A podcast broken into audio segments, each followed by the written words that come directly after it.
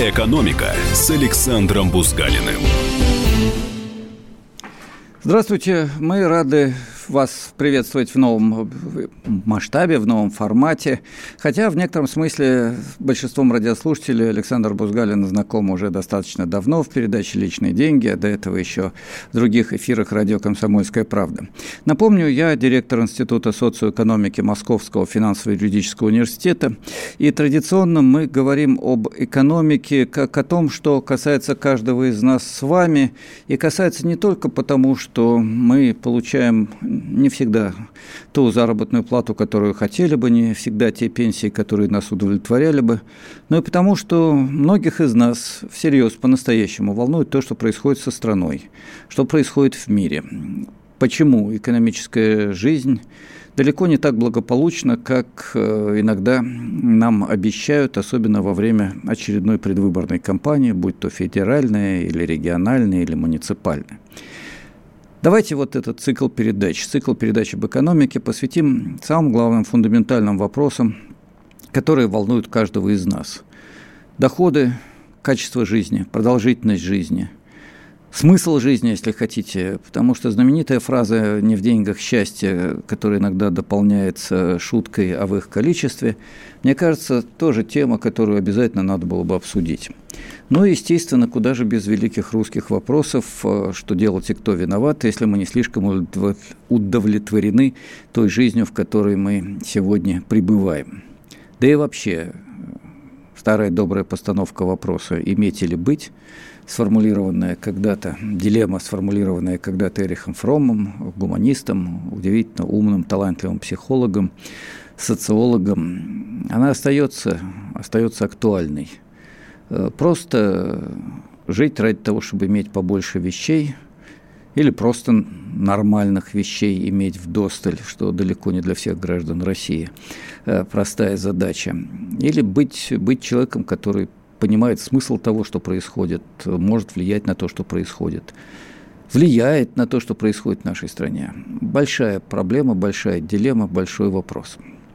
Вот столько сразу разных тем – которые я анонсирую, потому что надеюсь, что мы с вами будем э, эти беседы вести не только сегодня, но и на протяжении ближайших месяцев, а может быть и дольше. Напомню, прямой эфир у нас сейчас с вами. Я жду ваши звонки. Телефон в студии 8 800 200 ровно 9702. 8 800 200 ровно 9702. WhatsApp и Viber плюс 7 967 200 ровно 9702 плюс 7 967 200 ровно 9702. И говорить мы сегодня с вами будем, наверное, о самой важной теме. Э, недавно прошла информация по основным информационным каналам о том, что продолжительность жизни россиян э, недостаточно высока для страны с таким относительно высоким валовым национальным продуктом, как Россия – эта довольно замысловатая формулировка скрывает э, вполне понятную связь. В странах, где э, объем производства, э, объем доходов граждан такой же, как в России, речь идет, естественно, о доходах на душу населения, продолжительность жизни обычно на 2-3 года выше, и нет такого мощного разрыва между низкой продолжительностью жизни мужчин и несколько более высокой продолжительностью женщин. Почему россияне живут меньше, чем граждане в странах с таким же доходом? Ну, пожалуй, это вопрос, который я адресую и всем нам, э, уважаемые радиослушатели, звоните. Давайте вместе подумаем, а действительно ли хорошо мы имеем возможность жить, и если нет, то почему мы относительно рано умираем, и действительно ли у нас невелика продолжительность жизни. Я, извините, сегодня говорю несколько в медленном темпе и волнуюсь, но так получилось, что буквально за несколько минут до начала нашего эфира я получил грустное известие. Э, мой товарищ, профессор, э, удивительно талантливый, сильный, умный человек Георгий Николаевич Саголов э, умер неожиданно, скоропостижно. Ему чуть больше 70 лет. Почему? Перенапряжение. Огромное перенапряжение, стресс, сердце не выдержало. Хотя буквально несколько дней назад мы были на большом международном конгрессе и вместе спорили как раз о том, о чем мы с вами говорим сегодня. о том, почему в России жизнь не так хороша, как хотелось бы. Вот так совпало. Тему нашего сегодняшнего эфира я анонсировал еще утром, не знаю о грустных событиях, которые меня ожидают. А вот э, видите, беда не приходит одна. Итак, почему? Еще раз, я этот вопрос задаю всем нам, а я отвечу на него сначала с точки зрения некоторых фактов. В нашей стране больше, чем в других э, смертей, особенно среди мужчин, которые, напомню, живут меньше, чем женщины, по внешним причинам. К этим внешним причинам относится то, что принято э, связывать с криминальной уголовной атмосферой в стране. Э, не только прямые убийства, но и травмы, в том числе психологические травмы, связанные с высоким уровнем криминализации, с криминальной атмосферой, с э, махинациями, с проблемами, которые возникают у большинства всех большинства из тех, кто причастен э, к бизнесу, причем причастен иногда отнюдь не как миллиардер, а как человек, который решил попробовать начать свое дело, или как человек, который работает на малом предприятии, зависимом от э, конъюнктуры, зависимом от э, наездов, от рейдерских захватов, от бог весть еще чего. Все это создает огромное напряжение, создает стрессовую атмосферу. Это внешние причины – Ко внутренним причинам, которые связаны именно с экономической жизнью, относятся низкое качество жизни значительной части россиян, получающих очень невысокие доходы и не имеющих социальных гарантий, достаточных для того, чтобы при этих доходах получать качественное медицинское обслуживание, покупать э, достойные лекарства и решать проблемы своей жизни. Э, напомню, в нашей стране порядка 20 миллионов человек это бедные по официальной статистике, я бы сказал, скорее полунищие или просто нищие люди, получающие менее 10 тысяч рублей в месяц. Еще э, десятки миллионов россиян, до половины занятых в России получают заработную плату или другие формы дохода менее 30 тысяч рублей. Вот с такими деньгами э, долго жить невозможно. Питание некачественное, серьезные медицинские услуги недоступны, и даже принимать регулярно витамины весной, и то уже не на что. Вот это вторая причина, внутренняя. Ну, есть еще и причины психологические, о которых, наверное, чуть позже. У нас уже пошли звонки. Я благодарен всем тем, кто нам звонит в студию. Елена из Москвы. Лена, здравствуйте, вы в эфире. Как вы думаете, почему мы относительно мало живем в стране, которая не самая бедная в мире? Да, здравствуйте. Я тоже сопереживаю вашему горю, потому что знаю, как тяжело терять близких людей. Спасибо, а, спасибо, Елена. У нас такая большая страна, прекрасная, красивая, такие хорошие люди, но я считаю, что все проблемы вот этих людей, которые не дают нам жить хорошо в нашей стране, идут у них из детства, их детства. Они не видели красоты и любви, и поэтому все накладывается, когда они выросли и считают себя теперь хозяевами этой жизни, все накладывает отпечаток на то, что мы так плохо живем. А как Может вы думаете, а кто... Нет, вы знаете, у вас э, очень интересная, очень важная мысль, такая тонкая, я бы сказал, мысль. А вот кого вы считаете хозяевами жизни? Э, теми, кто из детства как-то вырос криво и стал не теми хозяевами, не той жизни? Или не так хозяйствует, что ли? Я даже не знаю, как лучше сказать. Как бы вы это сформулировали? Ну, у нас каждый э, более-менее значимый такой чиновник, к которому обращается гражданин, да, по любому вопросу считает себя хозяином жизни. Но э, все равно у нас больше хороших людей. И эти люди хорошие, которых которые есть, но которых очень мало, и среди вот этой большой массы ужасной не видно сразу – когда попадаешь к хорошим людям и обращаешься, и они делают то, что положено, что входит в круг их обязанностей, должностных инструкций, понимаете, жить становится лучше и веселее. Я уверена, что мы будем жить хорошо, будем. Но только сколько должно пройти этого времени? Вот у меня мама 31 года рождения, скончалась в 2010 году. А она говорила, после войны нам, детям своим, После войны мы жили трудно, но ничего, мы, э, мы надеялись, что будем жить лучше. Но вот сейчас вы растете, вы будете жить хорошо. А мне уже 50 лет, у меня трое детей, я многодетная мама. И я своим детям то же самое говорю, что вы все равно будете жить хорошо. Лена, у нас Надо осталось чтобы... немного времени до конца эфира, но я задам вам все-таки еще один вопрос. А как вы думаете, вот такие люди, как вы, могут сами что-то сделать для того, чтобы, ну, хотя бы дети наши жили лучше, чем мы?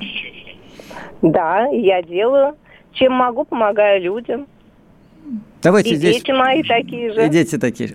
Вот давайте здесь поставим восклицательный знак. А, у нас всего минуты до конца эфира, и я обращаюсь к вам, уважаемые радиослушатели. После перерыва давайте поговорим о том, можем ли мы сами что-то сделать, чтобы люди э, жили лучше. Не только для самого себя сделать лучше, но и для других.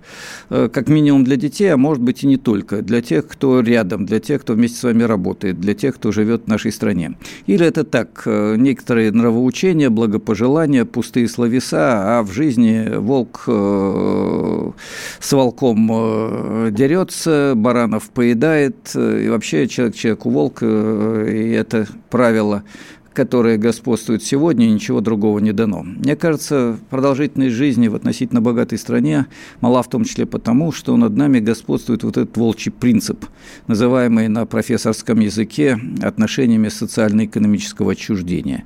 Каждый другому чужой, каждый только сам за себя, а за всех, ну, может быть, Бог, а может быть, неизвестно кто.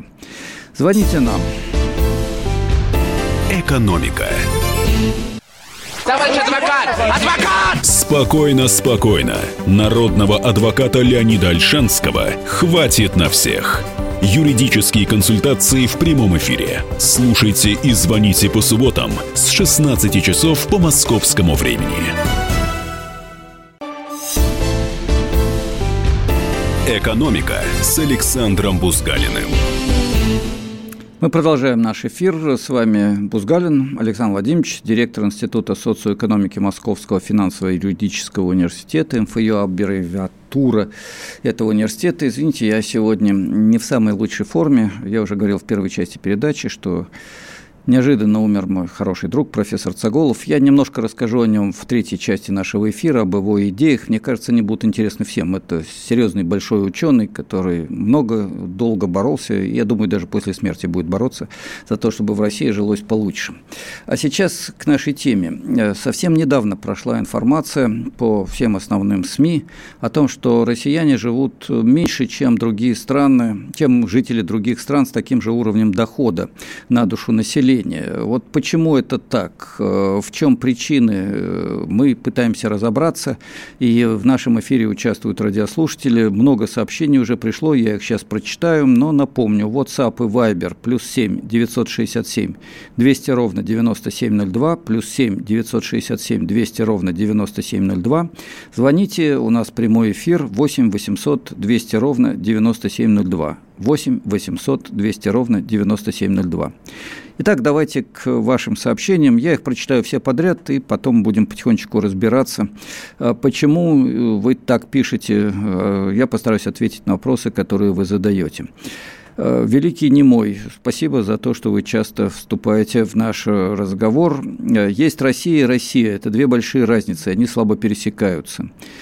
В такую же тему примерно сообщения э, президент сказал, что нет, не так. Извините, тут э, интересно написано. Президент сказал увеличить продолжительность жизни. Вероника Игоревна увеличивает каждые полгода на год. К 2024 году пенсионный возраст увеличим до 90 лет. Ну, такая тройная ирония э, в двух фразах.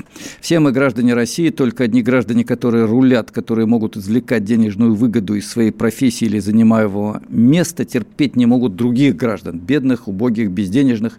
И получается, что в России антагонизм. Не любим мы россияне понимание друг друга. Ну, вот такие два сообщения, видите, две разных России, внутренние противоречия. И у нас идут звонки. Давайте я на время прерву э, информацию о том, какие сообщения, какие мысли вы написали, и послушаем тех, кто нам звонит. Ну, давайте начнем со Ставрополя. Да, Кать Владимир, добрый день, вы в эфире.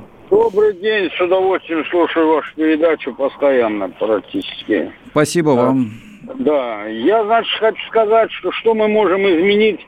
Как-то я, если я не ошибаюсь, слышал, что вот у нас сейчас на данный момент ситуация в стране сложилась как в Индии.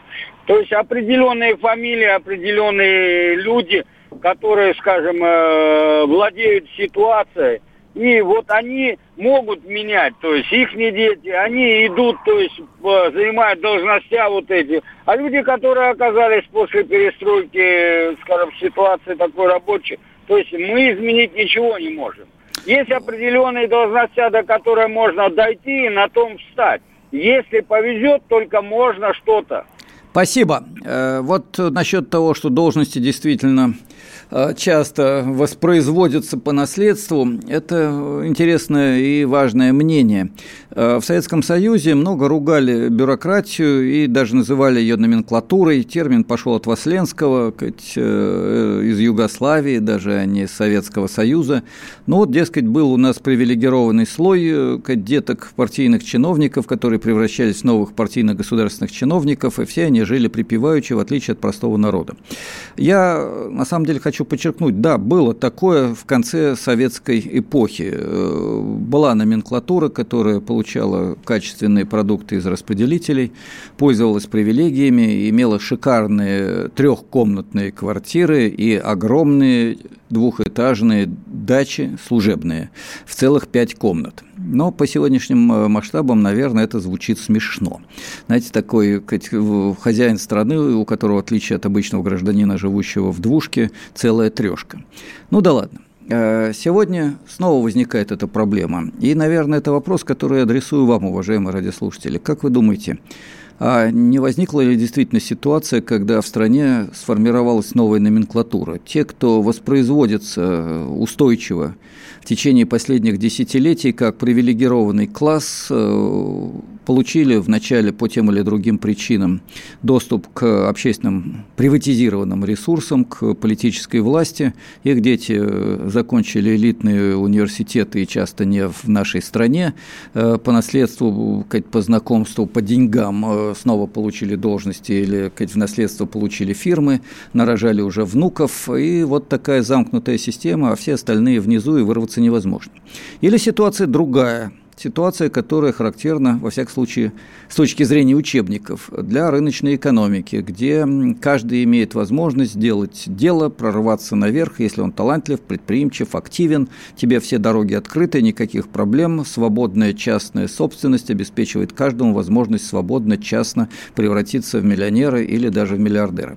Вот как вы думаете, какое из этих суждений ближе к истине? Звоните 8 800 200 ровно 9702, 8 800 200 ровно ровно 9702.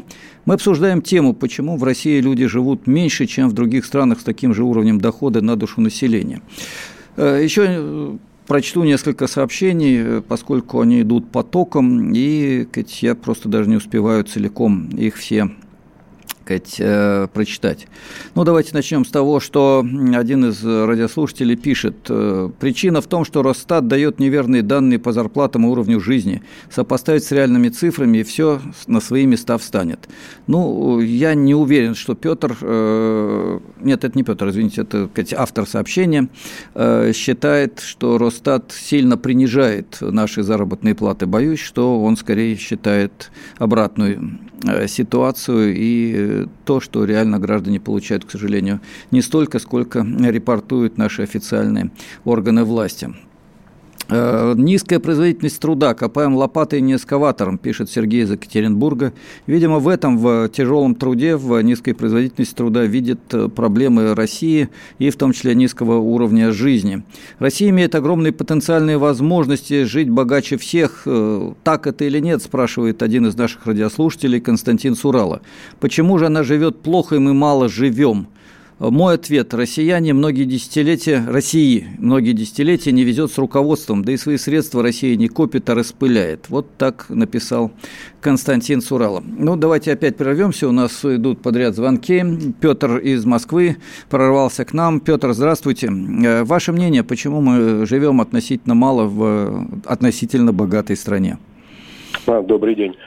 Ну вот наши беды, они так резко и выпукло стали себя в этом плане проявлять, это 1992 год. И мне кажется, что здесь основное, я не хочу никого оскорблять и унижать, это представление нашей новой элиты, нашего нового правящего класса о том, какой должна быть Россия, как должны жить в ней люди, те, которые наделены средствами производства, и у которых этого нет. И вот 20 декабря прошлого года на пресс-конференции Путину был задан прям вопрос, возможно ли реставрация социализма в том смысле, как была. Президент говорит нет. И аргументирует это следующим образом. Возможны элементы социализации э, социальной сферы, но это всегда связано с расходами, больше доходов. И в конечном итоге с тупиком, с тупиком в экономике. Вот с чем это связано. Я просто поражен этой фразе. Я ничего не понимаю. Уважаемый профессор, объясните мне, почему социализация должна сопровождаться расходами, больше доходов. Вот а давайте нет. я с вами сразу же э, соглашусь, что действительно не обязательно движение в сторону большей социальной справедливости, движение к социализму, назовем вещи своими именами, связано с тем, что надо много тратить, при том, что мало зарабатываем. Э, есть такой миф, что зарабатывают исключительно бизнесмены э, при помощи рынка и частной собственности. А вот на социальные нужды тратятся из бюджета деньги, и поэтому вот так все несправедливо. Одни зарабатывают, а другие тратят. Ну, еще один миф либеральный. Нет бедных, есть ленивые. На мой взгляд, все не так, и я соглашусь с нашим радиослушателем. Дело в том, что, во-первых, э, можно и нужно создавать общественное богатство не только при помощи частного бизнеса. Общественное богатство создает здравоохранение, оно создает здоровье людей, а человек – это главная производительная сила. Общественное богатство создает образование, а образование – это творческий потенциал человека. Главное, что движет современной экономикой в эпоху четвертой технологической революции. Это сферы, которые создают богатство. И эти сферы могут быть общественными, и они частично до сих пор, благодаря в том числе Советскому Союзу, являются общественными даже в нашей стране. Общественное богатство можно создавать, и оно создается на общественных предприятиях, которые находятся в собственности государства. Вот только важно, чтобы деньги, доходы, прибыль, рента с этих государственных предприятий шли на развитие страны, а не в карман топ-менеджеров и тех, кто присосался к государственному бюрократическому аппарату. Поэтому можно создавать богатство в рамках социализации. И распределять его можно более справедливо. Вот в большинстве стран мира, в более чем 100 странах мира, э, миллионеры, миллиардеры 50% своего личного дохода отдают обществу на развитие экономики, на развитие медицины, здравоохранения. А в России еще всего в 10 странах из более чем сотни плоская шкала, и все платят одинаково. Так что спасибо за очень важный вопрос. Вот у нас неожиданно, как всегда, подкрался перерыв. Э, много сообщений, много звонков. Ну, буквально несколько минут. Потерпите, уважаемые радиослушатели. Мы обязательно продолжим очень важный разговор. С вами э, в передаче «Экономика» Александр Бузгалин, директор Института социоэкономики Московского финансово-юридического университета МФЮА. И мы говорим о том, почему в России люди живут относительно мало мало для страны с таким огромным экономическим потенциалом, для страны с э, не самым маленьким объемом валового внутреннего продукта на душу населения. Через несколько минут ждем ваших звонков и новых сообщений. Экономика. Бутылка «Шато Марго» 1787 года. 225 тысяч долларов. «Феррари 250 Теста Росса» 1957 год. 12 миллионов долларов. Картина Ван Гога «Портрет доктора Гаше» 1890 год. 80 миллионов долларов. Есть вещи, которые со временем становятся ценнее. Но информацию – лучше получать оперативно. Слушайте темы дня по будням на радио «Комсомольская правда». «Экономика» с Александром Бузгалиным. Мы продолжаем наш эфир. С вами Александр Бузгалин, Александр Владимирович, э, директор Института социоэкономики Московского финансово-юридического университета МФЮА. Мы говорим о том, почему в России люди живут меньше, не так долго, как в других странах с таким же доходом на душу населения. Много сообщений, много звонков. Вот нас ждал э, Евгений из Москвы. Я сейчас, наверное, попрошу э, включить его в эфир. Да, Евгений, вы нас слышите? Добрый день. Как бы вы а, прокомментировали а, вопрос, вот, который я задаю радиослушателям? Здравствуйте. Добрый вечер, Александр. А, очень рад слышать вас вновь в эфире. Очень часто слушаю вас на волнах а, радио «Комсомольская правда».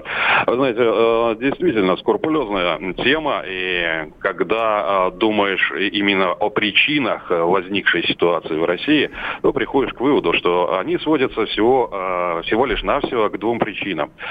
Россияне начали просто усложнять свою жизнь, сложности создают путаницу и скрывают Э, от них решения. Э, очень трудно быть творческим и инновационным, как вы сказали вот э, ранее, если застряли в проблемах и деталях. Сложности также э, не позволяют многим увидеть решение проблемы, даже если она а, находится... Извините, я чуть-чуть прерву. У вас такой почти философский монолог. Я сам люблю пофилософствовать, но не э, а, во да. время прямого эфира на радио.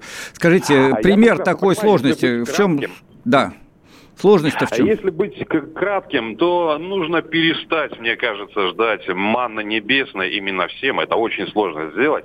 А что я имею в виду? А, раз в квартал, допустим, ждать каких-то ассигнований со стороны государства, ждать какого-то обеспечения, в общем, извне какую-то так называемую халяву ждать. Нужно просто взять и прекратить усложнять действительно свою жизнь. Так, вот, знаете, если я прекращу усложнять э, и сяду на диван, я думаю, что жизнь от этого лучше не станет. Что делать? Сказать, э, по а, известному принципу... воспринимать, Александр. А Хорошо, а что делать-то? Вас... Бизнес э, свой за... начать, сказать, прийти в банк, сказать, дайте 100 миллионов, у меня прекрасные идеи. Что сделать надо? А, вы знаете, ну не так эм, негативно нужно относиться к себе, просто нужно, нужно реструктурировать себя самого внутри. Относиться, во-первых, ко всему не с таким э, негодованием и негативом, а видеть во всем позитив. Ну, нужно начать с этого. Реформировать. Скажите, э, так, примерно, у вас э, какая, э, какой доход в месяц на душу в семье? А в семье где-то порядка 132 тысяч. Ну, с таким да, доходом можно, да. наверное, чувствовать себя позитивным. А вот если вы попадете а, вы в знаете, город Урюпинск с доходом 15 тысяч... Думаю, не... не в этом а, дело, Александр, да? Дело, благодарю вас. А, Александр, дело не в том, какой доход, а дело, каким образом это все достигается. Если это легальные какие-то а, ассигнования, то, в принципе, а, можно и ноги протянуть. Не все доходы у меня в России, я говорю открыто. Ну, это еще лучше. Так, спасибо за позитив, но, но, к сожалению, вот дальше не могу. У нас очень много звонков. Вот давайте для разнообразия включим Вологду, да, не самый, наверное, богатый регион нашей России. Владимир, здравствуйте. Может, у вас тоже 130 тысяч в месяц, и надо больше позитива, и главное ничего не усложнять. Или как-то ну, по-другому вы относитесь к этому? Пожелаю всем доброго дня. Да, вам э, тоже добрый день. Разумеется, я, я, я вообще пенсионер, и далеко от той суммы у меня как бы лично от, доход это пенсионный. Но я что имел в виду? Действительно, вот вы не, не зря вот задали вопрос о уровне дохода семей. Мне кажется, это тоже одна из причин, почему у нас недостаточно продолжительность жизни. И для того, чтобы э, э, жить долго, нужно жить богато.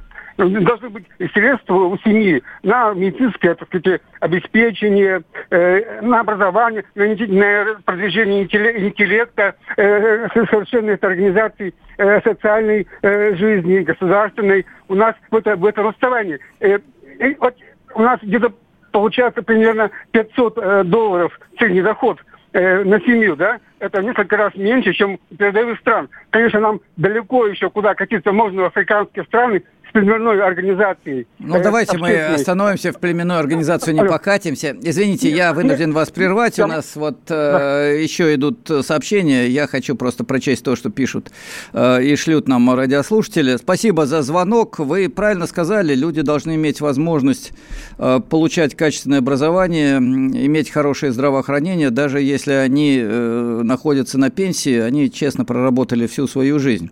Э, наверное, неравенство распределения одна из причин, по которым люди в нашей стране живут меньше, чем могли бы при такой, э, ну, даже при такой производительности труда, как в России, при таком доходе на душу населения, как в России. Э, я прочту все-таки несколько сообщений. Вот те, кто у нас э, ждет возможности включиться в эфир, в том числе Игорь, подождите немножко, давно откладывал. А сообщения важные. Демографическая катастрофа из-за отсутствия идеологии. Несколько неожиданный такой вопрос, я бы сказал, хотя это утверждение. Давайте подумаем, может, действительно, найти идеологию, сразу демографическая ситуация улучшится. Ну, если не сразу, то через какое-то время. Вопрос не такой пустой. Э, идеология объединяет людей и помогает э, идти вперед, если только знаешь, куда вперед и что такое вперед, и для всех это вперед, или для некоторых особо э, привилегированных. Э, Феррари, Ник, по-видимому. Человек человеку волк. Так все и есть, согласен полностью. Я как раз сказал, что хорошо бы, чтобы в стране было не так, когда человек человеку волк, но похоже, что сейчас именно так. Нельзя ли изменить? Вот э, Феррари пишет, что так есть, а изменить можно или нет, давайте мы все вместе с вами подумаем.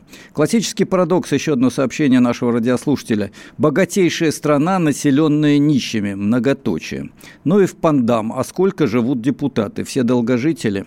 Э, я не проводил исследования продолжительности жизни депутатов, э, но вот дальше опять все в ту же все в том же направлении. Для того, чтобы жить в нашей стране лучше, надо освободиться от верхушки нашей страны, э, включая руководителя. Это при том, что еще один-два года назад я был одним из главных сторонников господина президента. Э, Сергей Николаевич прислал сообщение, когда подымут зарплаты на ЧМК, зарплаты не повышают более 10 лет. Челябинск. Э, не доходят доходы на население. Э, слушайте, просто какие-то тяжелые сообщения, но я читаю то, что вы пишете, видимо, в этом и есть большая правда. Мы никогда не будем жить хорошо, пока процветает коррупция и жажда власти. В мире капитализма бесполезно бороться за справедливость. Я горжусь своей страной и люблю ее. Очень жаль, что ничего не могу сделать для нее полезного. Галина. А, вы знаете, вот как раз очень важный вопрос, а можем ли мы что-то сделать полезное для страны? Ну, как бы споря, я читаю подряд сообщения, но видите, такой неявный диалог получается в эфире.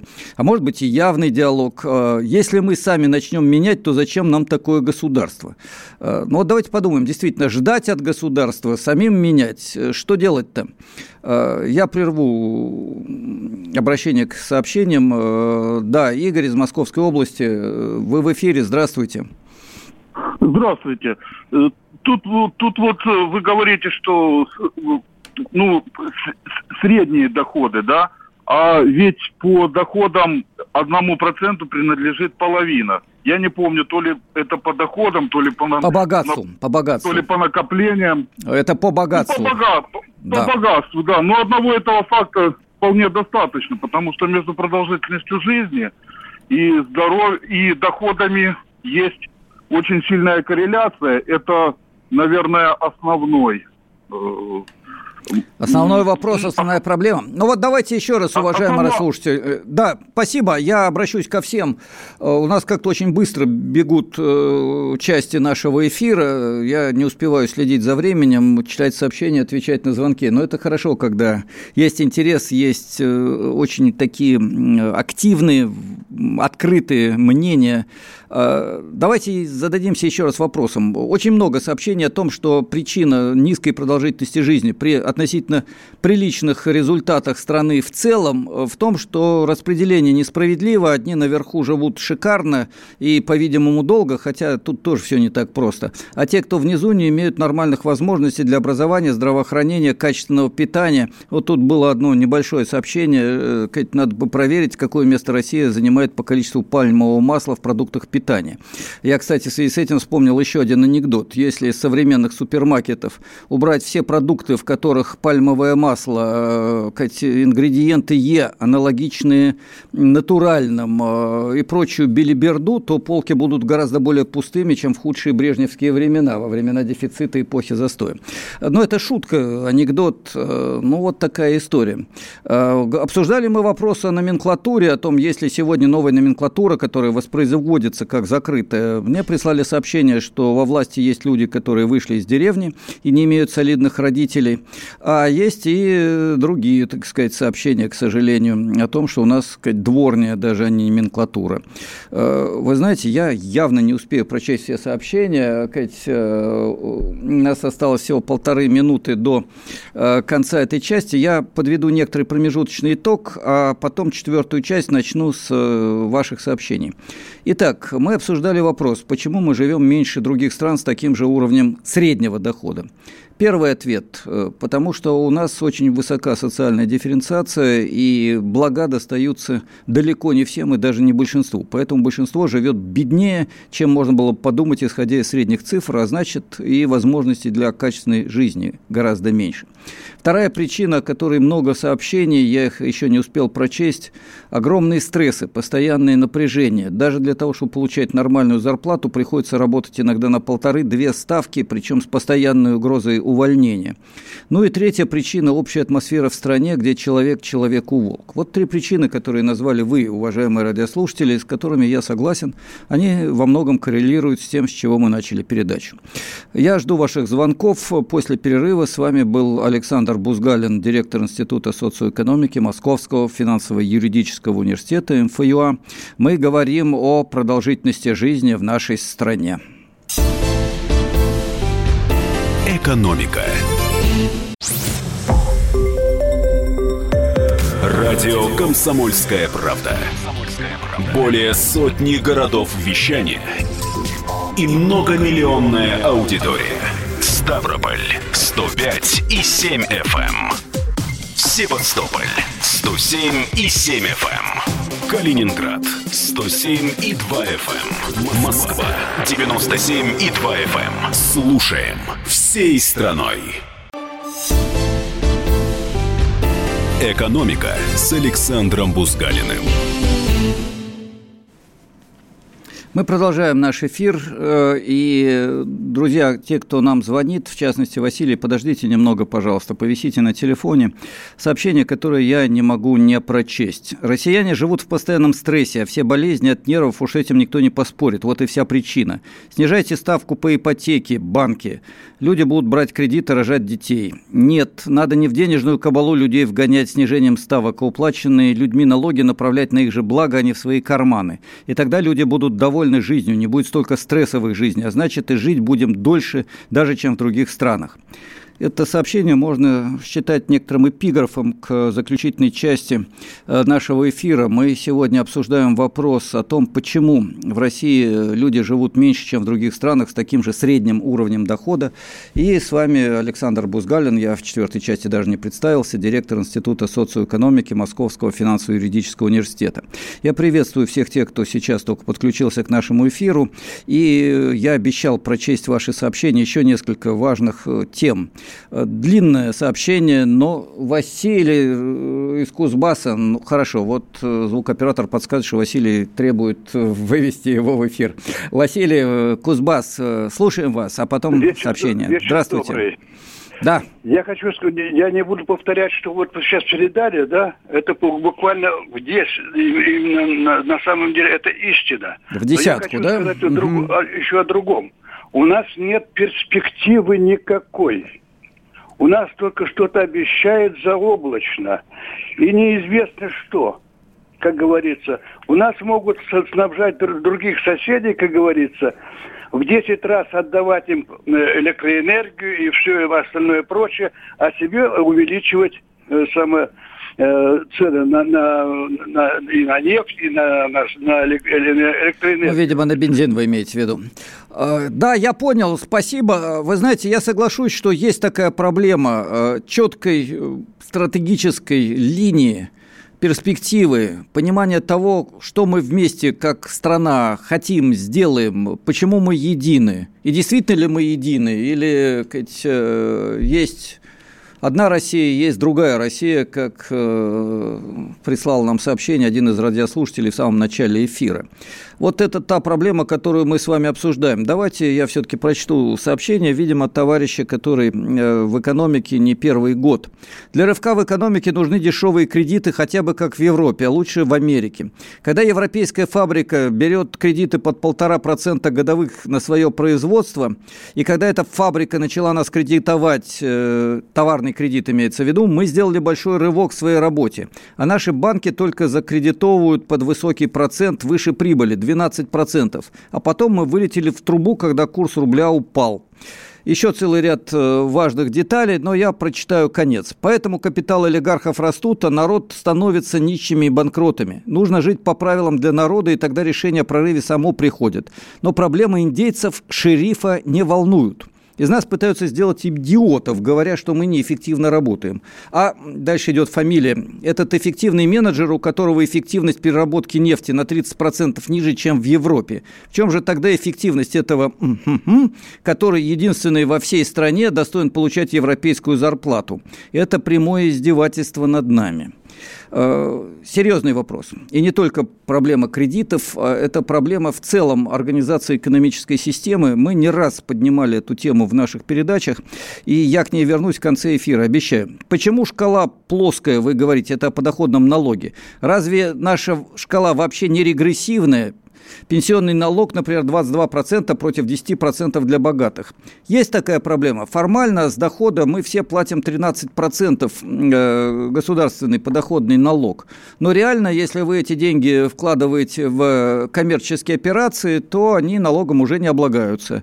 У учителя, у рабочего возможности вкладывать с 15, 20, 30 тысяч рублей в инвестиции деньги, такие возможности отсутствуют. У миллионеров присутствуют, соответственно, и налог они платят меньше. Так же действительно, скоро, шкала, скорее всего, регрессивная. Ну вот Елена пишет, что климат у нас очень тяжелый, поэтому жизнь тяжелая. Э, и выживают меньше. Не понимают это только люди, далекие от их, э, от России. Вы извините, Елена, но тяжелый климат есть и во многих других странах, где люди живут на 10-20 лет дольше, чем в России. Э, к северу от России располагается большая часть Скандинавии, да и в Канаде и так далее. Так что я не думаю, что только в этом проблема, хотя климат у нас, конечно, не самый приятный. Но черт знает, не знаю. Для меня э, Россия с ее климатом, с ее зимой – это самое лучшее место в мире. Во всех других я бы, наверное, жил еще хуже и еще меньше. Жить меньше, потому что работать стали больше и без отдыха. Вот о чем, в чем причина. Александр из Краснодарского края. Давайте э, вас послушаем, Александр. Вы в эфире? Да-да, добрый день, уважаемый профессор. У меня две реплики. Вот наши банки работают только на то, чтобы у них можно было взять на зарплату и на налоги. На развитие ни в коем случае брать нельзя. И еще просьба такая к вам. Вы профессор уважаемого уни... Э, э, университета, этот, института, да? Да, университет финансово-юридического. Статистики, а? Ну, давайте, о чем вы? Кафедра а есть. Том, что это нам мажут по, по ушам 37-40 тысяч средняя зарплата. А можно градацию сделать? 10 миллионов получает до 10 тысяч зарплату. Давайте так, э, я э, ваш вызов принимаю и отвечаю. В своих эфирах уже несколько лет я повторяю и для вас специально повторю, потому что, естественно, не все слушают Бузгалина, есть чем другим заняться людям в нашей стране. Э, итак, да, есть такая статистика. 20 миллионов человек у нас получают меньше 10 тысяч рублей. Половина зарплаты в России ниже, чем 30 тысяч рублей. А есть зарплаты, которые превышают десятки миллионов рублей, э, правда, в год. Э, соответственно, в месяц миллионы и десятки миллионов, но это уж самые-самые э, высокие зарплаты получатели. Поэтому вы правы. Средняя температура по госпиталю – это примерно то же самое, что средняя зарплата в России. И 40 тысяч берется именно из того, что складывается вместе много миллионов одного и несколько тысяч другого. Ну, вот такая ситуация. Еще несколько сообщений. Наш труд обесценен во многом. Мы из части стран, где работающие живут как нищие. Ну, видимо, Россия одна из тех стран, где работающие живут как нищие. Давайте не будем преувеличивать. Мы в большинстве своем живем не как нищие, хотя на 10 тысяч в месяц, наверное, действительно уже не считает таких 20 миллионов. Но большинство россиян живет... Я вот ищу какое-нибудь подходящее слово. Вот как, как живет человек, получающий 20 тысяч рублей, 30 тысяч рублей в месяц? живет, выживает, э, питается, может купить аспирин и, может быть, даже э, что-нибудь еще. Но это ненормальная жизнь для страны с огромными запасами нефти, с огромным запасом талантов, с э, потенциалом, потенциалом для развития, которому завидуют многие-многие страны мира. Вы знаете, я последние несколько минут нашего эфира хочу посвятить, к сожалению, не вашим сообщениям и звонкам, хотя их очень много. Я хочу посвятить э, моему ответу на вопрос, почему мы живем меньше, чем другие жители других стран в богатой России. Э, и вспомнить э, то, с чего я начал наш эфир. Я начал с грустного сообщения. Буквально накануне накануне того, как я зашел в студию, я получил информацию о том, что умер мой друг, профессор Георгий Николаевич Цеголов. Умер в полете. Вот буквально пару дней назад он выступал на крупном международном конгрессе, и его не стало. Стресс, перенапряжение. Э, он говорил о том, о чем говорим мы в, этим, в этих эфирах. Тезис Цеголова номер один – Россия – это страна, где власть принадлежит олигархической бюрократической верхушке, олигархическому капиталу и высшей бюрократии. В этом он был един со своим старшим товарищем, к сожалению, тоже ушедшим, профессором Меньшиковым, блестящим международником и специалистом по экономике России. О том же говорит мой друг Андрей Колганов, о том же пишу я. И это фундаментальная причина того, что у нас уже 20 лет стагнация – это фундаментальная причина того, что мы не можем запустить всерьез развитие высоких технологий и реализовать тот человеческий потенциал, который у нас есть, превратить нефть, газ, руды не в сырье, которое мы продаем за рубеж, а в современные высокотехнологичные изделия, за которые нам заплатят во много раз больше, и которые обеспечат интересную содержательную работу для людей на современных предприятиях. Причина в э, характере социально-экономической системы, в природе власти, которая сложилась в нашей стране. Я об этом говорил и буду говорить, и я не боюсь об этом говорить. Э, но есть еще одна тема, о которой говорил профессор Цаголов, и которую хотел бы упомянуть. Это тема будущего, э, тема движения к социализму. Мой друг настаивал на том, что надо взять лучшее от социализма и капитализма. Я не уверен, что можно просто взять все лучшее от одного и от другого, но о том, что двигаться от э, дикого рынка и примитивного капитализма, надо в сторону большей социализации экономики, большей власти граждан в обществе, я абсолютно уверен. Более того, я уверен, что можно идти и в направлении социализма. Вообще, я думаю, настало время один раз поговорить об экономике социализма. Я просто анонсирую эту передачу, передачу, которая, надеюсь, состоится через неделю. Просто маленькая реклама, если хотите, но, естественно, не коммерческая. В Америке молодое поколение 20-30-летних преимущественно голосует не за Трампа, не за представителей демократов, э, олигархов, а за представителей левого крыла демократической партии, за Сандерса, который говорит о социалистическом будущем Соединенных Штатов Америки. Трамп в январе сказал, что главная угроза Америки – это коммунизм. Причем коммунизм не со стороны, не извне, а изнутри, идущий от молодого поколения. Что это за социализм? Почему его испугались американцы? И, может быть, нам, стране с блестящим прошлым и трагическим прошлым, надо подумать об этом будущем. До встречи через неделю. С вами был Александр Бузгалин, МФЮА. Экономика сделали. Скорее качай мобильное приложение «Комсомольская правда» для iOS. Фото, видео, статьи и прямой радиоэфир. Крупнейший новостной сайт в вашем кармане. Доступны версии для iPhone и iPad.